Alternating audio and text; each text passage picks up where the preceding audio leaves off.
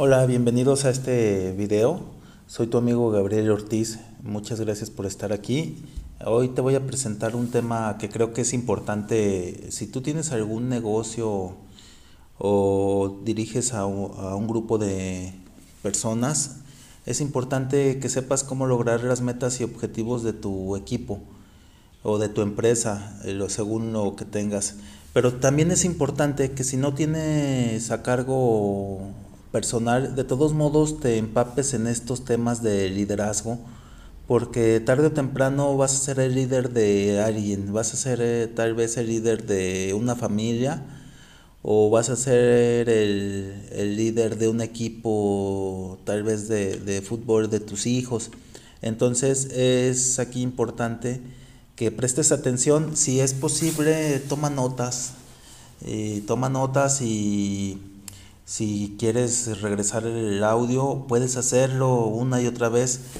Aquí yo me he basado en el libro de liderazgo de Brian Tracy. Él es un gran mentor para mí, como ya se los he dicho varias veces. Haciendo un resumen de esto, he visto que si tienes un negocio o una empresa, seguramente has escuchado alguna vez que los objetivos y las metas son una base fundamental para el crecimiento y la supervivencia de ella. Pero hay otros puntos que no se mencionan como que las metas y los objetivos ayudan a mantener motivados a los empleados y a retarse a sí mismos para superarse y trascender dentro de la organización. Fíjate que por lo mismo es indispensable que te asegures de que el negocio se acerca a lograr todo lo planteado en las metas y objetivos y hacerle saber a los empleados que con el aporte de cada uno al cumplimiento de los objetivos que se les asignaron, la empresa saldrá adelante cada día. Debes medir el rendimiento de cada miembro del equipo para que no estén siempre en la cuerda floja. No, sabe, no debes parecer que eres un controlador de tus empleados, porque hacerlo conlleva a temor y hábitos tipo burocráticos que te afectan o afectan el rendimiento de las personas que tú tienes a tu cargo. Por otro lado, no debes descuidar ni dejar que tus empleados se controlen solos porque la falta de, de vigilancia lleva a resultados que no son los agradables. A la hora de revisar los objetivos puede que no se cumplan las fechas programadas de entrega de los trabajos por por lo que puede llevar a pérdidas para la empresa. Tu objetivo principal como jefe es apoyar a tus empleados a que den lo mejor de ellos. En caso de que no estén cumpliendo sus objetivos, debes ayudarlos y orientarlos para lograr que descubran cómo lo pueden alcanzar. Porque fíjate que con sanciones y regaños solo bajará el ánimo y la moral de tu grupo. Me gustaría que me dejaras eh, tus comentarios sobre esta entrada, ya que eso es eso me motiva mucho a seguir escribiendo y a generar contenido de video y de podcast. Bueno, continuamos. Tienes que identificar lo más rápido posible si algún miembro del equipo no logra cumplir constantemente con las metas y objetivos. A pesar del apoyo que tú les brindes y llegar y pues tienes que llegar a sustituirlo por alguien que sí sea capaz de lograr esas metas que se le solicitan. Una ocasión leí lo siguiente, si no controlas el rendimiento necesario, no obtendrás el rendimiento deseado. Creo que esto es una gran verdad porque muchas veces ni siquiera sabemos cuál es el rendimiento deseado. Asegúrate de llevar un sistema de medición de resultados pues para que no caigas en un círculo vicioso de estancamiento. ¿Cómo vas a ejecutar tus planes para lograr las metas y objetivos de la empresa? Para ejecutar las acciones debes convertir las metas en pequeñas acciones y determinar quién realizará cada acción y en qué plazo se tiene que cumplir para unir cada uno de los pequeños pasos y lograr la meta final. Comprueba el progreso de tus empleados en cada acción que se les ha asignado para determinar cuáles son los puntos clave para lograr eh, con éxito la meta. Las metas no deben de estar sujetas a interpretación, deben de ser claras y concisas para que no quede duda sobre qué es lo que implica la meta. Así que si un jefe o supervisor pide algo que se pueda desviar en el camino al objetivo, se le pueda plantear la meta original y no perder el rumbo. Debes ser claro en las metas y objetivos, cuánto tiempo se tiene para conseguirlas y en qué fecha se tienen que hacer revisiones de cumplimiento parcial para que en caso de que no se hayan logrado los resultados hasta ese momento puedan tomar decisiones y recomponer lo que sea necesario. A la hora de dar los resultados de las metas y objetivos es necesario haber hecho una evaluación previa de cada miembro del equipo. Muchas veces como jefe uno se pregunta si es necesario hacer públicos los resultados de las evaluaciones esto debido a que si un compañero salió con un bajo rendimiento, mm, no querer que se sienta avergonzado o humillado en público, pero lo mejor es la transparencia y que todos sepan los resultados de cada miembro del equipo es lo más justo. Ofrece apoyo público a los miembros que tengan los resultados más bajos, eso es muy importante. Debes decidir junto con tu equipo qué valores se miden para las evaluaciones.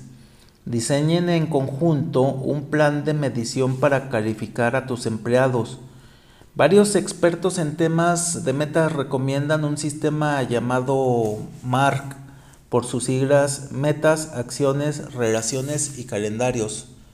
Fíjense que es un sistema muy recomendable. Aquí les describo cada concepto. Metas. Para lograr una meta es indispensable un punto de inicio y un punto final. Asimismo, deben definir todas las acciones que se tendrán que realizar para llegar a la meta. Se tienen que definir fechas intermedias para medir los resultados previos y poder lograrla.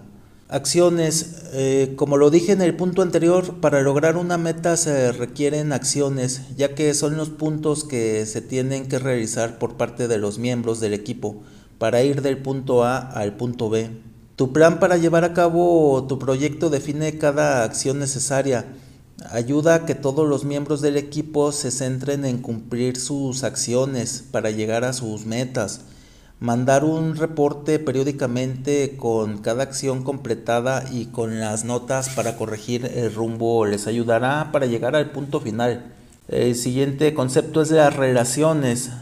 Las relaciones se encargan de las actividades que llevan a tu equipo al cumplimiento de las metas, como por ejemplo hacer una lista de eh, acciones requeridas para llegar a las metas y que todos en el equipo sepan cuándo y en qué forma se deben lograr y en qué momento pasar de, a una nueva acción. Calendarios. La línea de tiempo entre las acciones para llegar a las metas son necesarias para completar los proyectos de buena manera. Si defines en el calendario y planificas cuánto, cuándo se tienen que cumplir cada acción individual, tendrás el tiempo a tu favor por ejemplo, para el 30 de marzo se tiene que llevar el 30% de las ventas anuales. Por eso es necesario conseguir tres, tres prospectos nuevos diariamente y concretar una venta semanal por cada miembro del equipo de ventas. Es necesario e importante que los calendarios sean útiles y realistas para el cumplimiento de las metas porque muchas veces queremos romper récords imposibles y lo único que se logra es desanimar a los empleados por no cumplir esas metas. Antes de finalizar cada año, yo comienzo a escribir las metas que planteo para mi negocio, para el próximo año. Lo primero que hago es basarme en el ciclo que está terminando y me propongo incrementar un 10% la venta para el siguiente periodo. Posteriormente divido en trimestres y asigno cuántas ventas se requieren en cada uno de los trimestres. Me baso en el método de las 12 semanas. Es importante mencionar que cada periodo es diferente por el trimestre más flojo, normalmente es el tercero del año. Por eso a ese se le pone una meta de ventas más baja que el primero del año que es cuando más ventas tenemos en la empresa. Le asigno a cada empleado relacionado con las ventas el número con el que debe de contribuir y a la persona de mercadotecnia también se le asigna cuántos prospectos deben de llegar por redes sociales y los diversos medios donde se hace la promoción.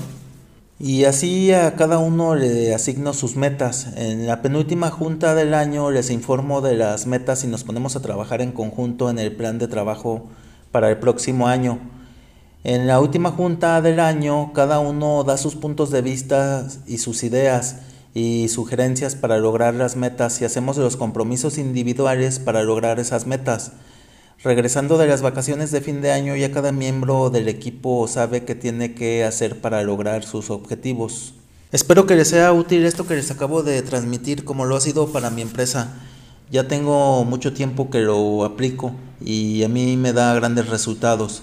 Te doy las gracias por haber llegado hasta aquí y nos veremos en otro video o en otro podcast según la plataforma donde estés escuchando. Hasta luego.